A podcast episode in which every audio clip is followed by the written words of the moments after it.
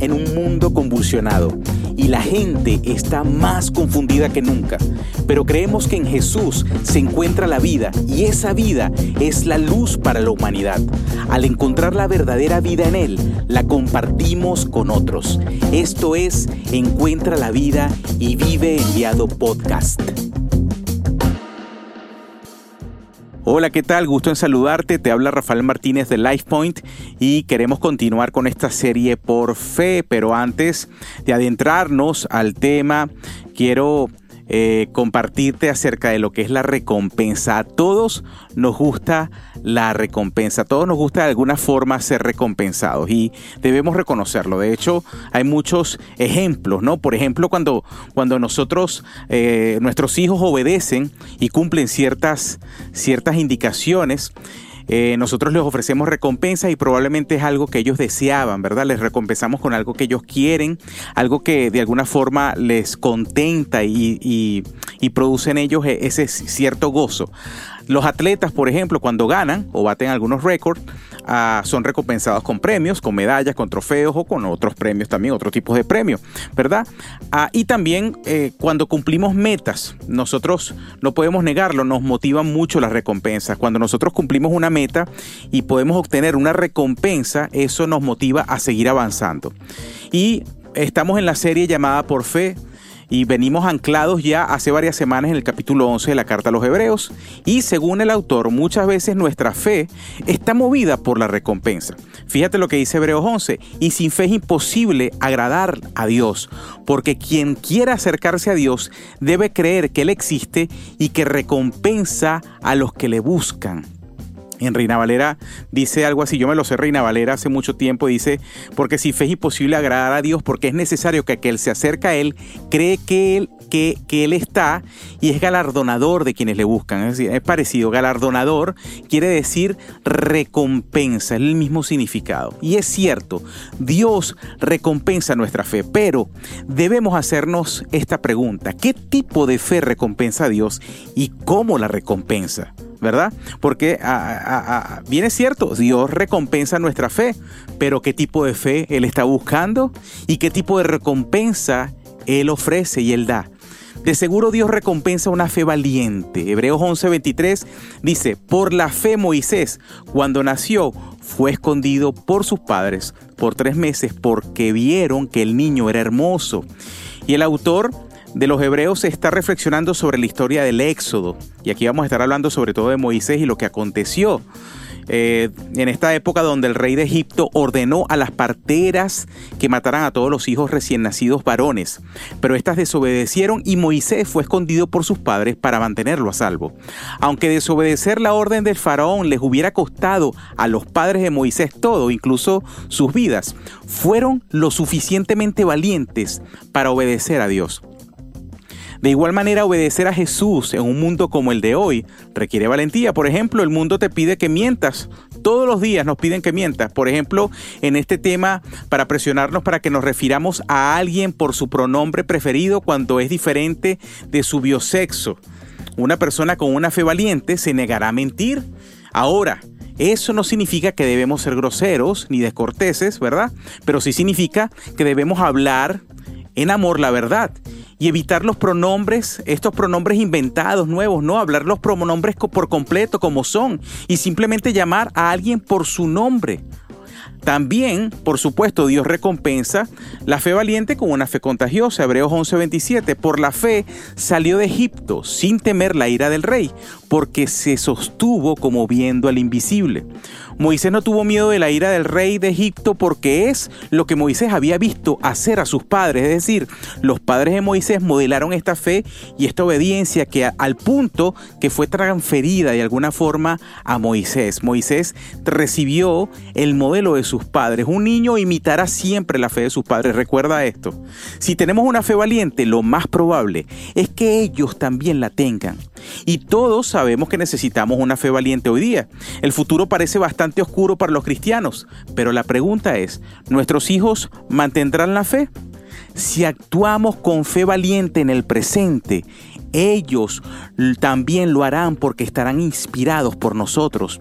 Dios recompensa una fe valiente con una fe contagiosa que trasciende a las siguientes generaciones. También Dios recompensa una fe que cuesta. Hebreos 11, 24 al 25.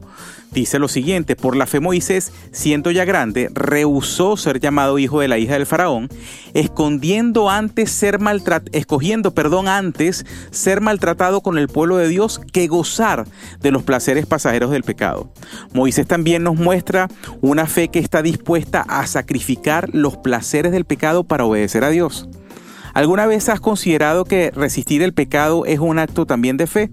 Cuando no cedemos a la tentación, también es un acto de fe porque estamos creyendo que su gracia nos basta y que la recompensa va a ser más trascendente que el placer momentáneo.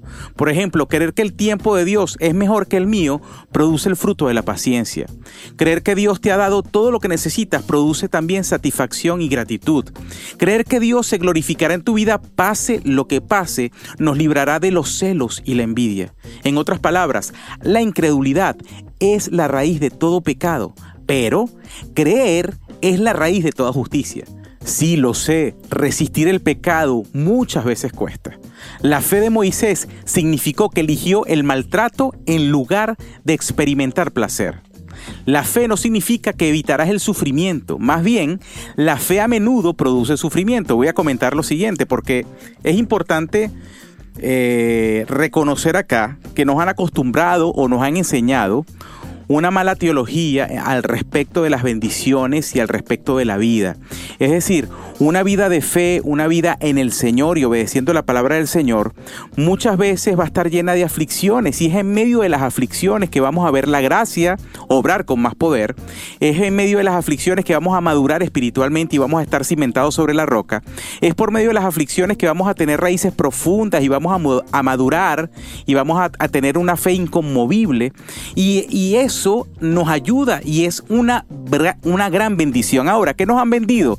No, no, da o, haz esto y Dios te va a bendecir y no vas a tener problemas y no va a haber sufrimiento, no va a haber enfermedad, no confieses esto o aquello, no, y eso no está bien porque la verdad en la Biblia está claro, dijo Jesús a sus discípulos, en este mundo tendrán aflicción, pero confíen, yo he vencido al mundo, es decir, las aflicciones son inevitables, pero lo que es seguro es que Dios va a estar con nosotros, que su gracia nos va a bastar y que podemos tener una fe valiente, una fe con entendimiento y por supuesto esa fe va a resultar en una vida transformada. Pero quiero dejar, hacer la, la acotación porque eh, lamentablemente vemos la vida espiritual así. Bueno, se abrió la puerta, todo es fácil, bueno, esto es de Dios.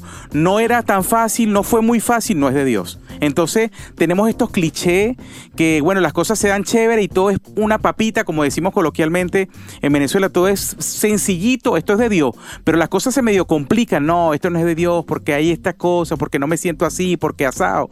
Entonces yo creo que tenemos que tener mucho cuidado y entender que en la fe va a haber sufrimiento, en la fe va a haber circunstancias que vamos a, con, las que vamos, que tener que vamos a tener que lidiar. No está mal, más bien es una gran oportunidad para creer y lo digo digo con temor y temblor, ojo, porque a nadie le gusta sufrir, a nadie le gusta pasar por, por, por situaciones difíciles, es, eh, es muy duro. Eh, y, oye, yo no, yo no quiero que, eh, que, no, yo voy a estar, yo tengo fe de que las cosas malas pasen, no, no, no, yo voy a esperar siempre lo mejor, pero las cosas a veces son inevitables y es allí donde, donde mi fe debe estar quizá más fuerte y debemos, debemos estar más seguros de en quién creemos y a quién le creemos. Entonces, eh, oye, el hecho de que, la, que Moisés haya preferido el maltrato en lugar de experimentar el placer, oye, eso a mí me confronta. No sé si a ti, pero a mí me confronta bastante. Y ah, Moisés no era tonto, sabía que iba a ser maltratado si daba un paso de fe y se alineaba con los judíos. Él lo sabía, pero lo hizo de todos modos. ¿Por qué? Bueno, fíjense lo que dice Hebreos 11:26. Consideró mayor riqueza el vituperio de Cristo que los tesoros de Egipto, porque tenía la mirada puesta en la recompensa.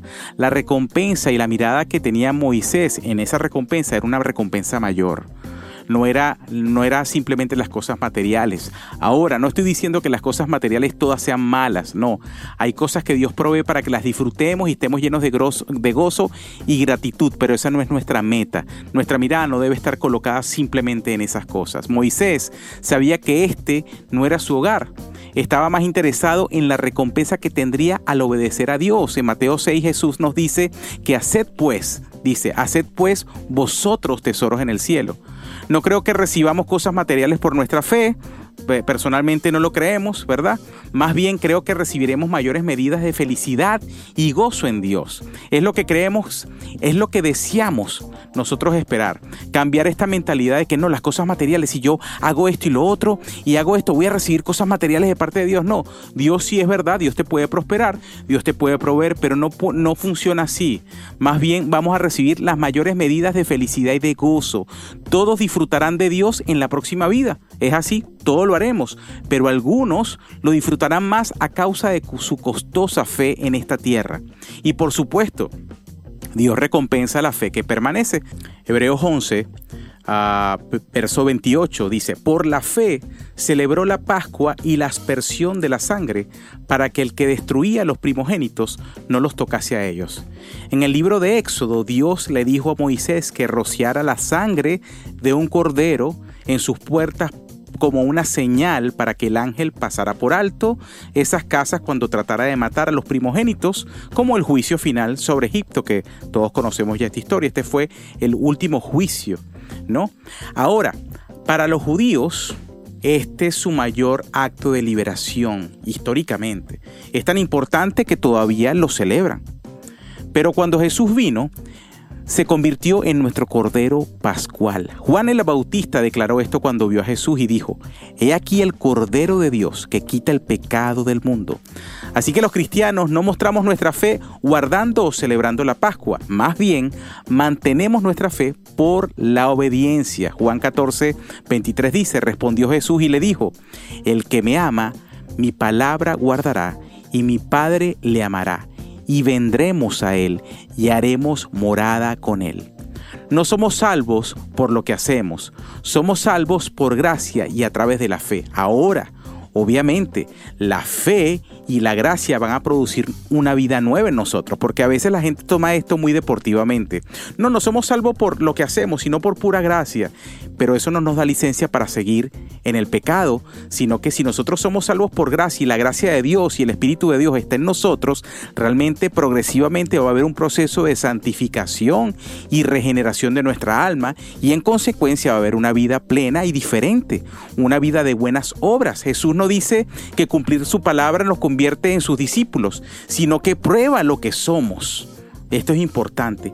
El, hacer su palabra no lo hacemos, obedecer su palabra no lo hacemos por, como, como tener una regla que hay que cumplir. No, eso es un producto de conocerlo conocerle íntimamente y entender que su gracia esté en nosotros, obviamente vamos a cumplir su palabra.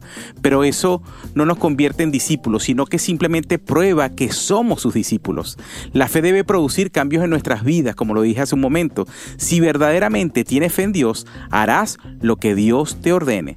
Tristemente hay muchos que ponen, eh, por ejemplo, calcomanías cristianas, calcomanías de Jesús en sus carros y van a la iglesia, pero simplemente hacer esto no cambia ni transforma vidas. A diferencia de Moisés, no están haciendo lo que Dios les dijo que hicieran, se han engañado a sí mismos y perderán la recompensa. El demostrar su fe al obedecer a Dios y guardar la Pascua por esto, Moisés fue recompensado con la salvación del ángel de la muerte y el juicio eterno. Para nosotros demostrar nuestra fe al obedecer a Dios y guardar sus palabras resulta en la salvación del juicio eterno. Entonces, la recompensa tanto para Moisés y nosotros es la salvación. ¿Fue Moisés salvo por su fe o sacrificando el cordero y poniendo su sangre en la puerta, en su puerta? La respuesta es ambos. No podemos separar obras y fe, porque la fe siempre produce obras y las obras prueban nuestra fe. Nadie es perfecto, lo sabemos. Todos luchamos por guardar las palabras de Cristo, pero debemos vivir una vida con frutos de arrepentimiento que sea acorde con los mandatos de Cristo. Es posible que no veas resultados inmediatos de una fe valiente. Es posible que no veas resultados inmediatos de una fe que cuesta. Es posible que no veas resultados inmediatos de una fe que permanece. Pero al final, el camino de la fe dará sus frutos. Así que confía. Vamos a orar. Señor, gracias por tu palabra. Gracias porque nos llevas nuevamente a ti. Gracias porque nos llevas a reconocer nuestra necesidad de ti, de tu gracia, la necesidad también que tenemos de tu Espíritu Santo, la necesidad que tenemos también de crecer en tu conocimiento. Ayúdanos, Señor, a tener una fe forzada, ayúdanos a tener una fe valiente, ayúdanos a tener una fe que permanece. Ayúdanos, Dios, a ser obedientes a lo que tú nos dices personalmente. En el nombre de Jesús, danos la valentía, danos la fe para inclusive resistir la tentación y no ceder a ella, sino caminar en la luz, Señor en el nombre de Jesús. Perdónanos cuando quizá hemos sido cobardes, perdónanos cuando quizá hemos cedido a las tentaciones, pero te pedimos ahora que nos des esa fe, Señor, de que, que habla Hebreos 11. Ayúdanos a aprender de la vida de fe que mostró Moisés. Te lo pedimos en el nombre de Jesús. Amén. Bueno, quiero animarte a seguir escuchando los podcasts, a seguir leyendo el plan que estamos leyendo de la Biblia, eso alimenta nuestra fe, eso nos ayuda a permanecer en la fe y obviamente, ¿cómo vamos a obedecer a quien no conocemos? ¿Cómo vamos a obedecer si no conocemos la instrucción?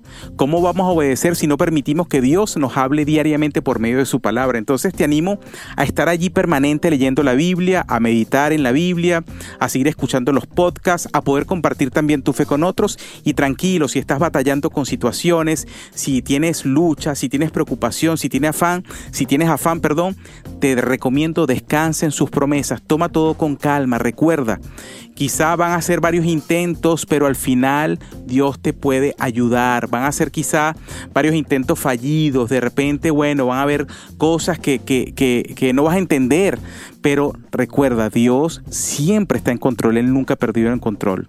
Y Dios siempre está obrando y tratando nuestro corazón.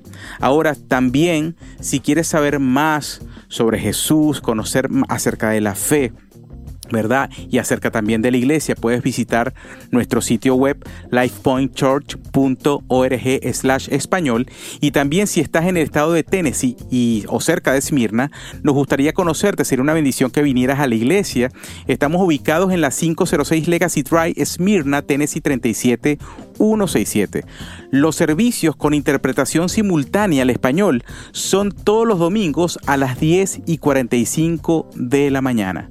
Eh, normalmente estamos allí todos los, los hispanos en el segundo servicio y al final del servicio eh, nos reunimos allí en la, después de la salida, de la salida, de la salida principal del auditorio, en la puerta central. Este, normalmente ahí nos vas a ver reunidos, compartiendo, conversando, riendo, orando unos por otros. Así que sería muy bueno que pudieras venir y conocerte. ¿Ok?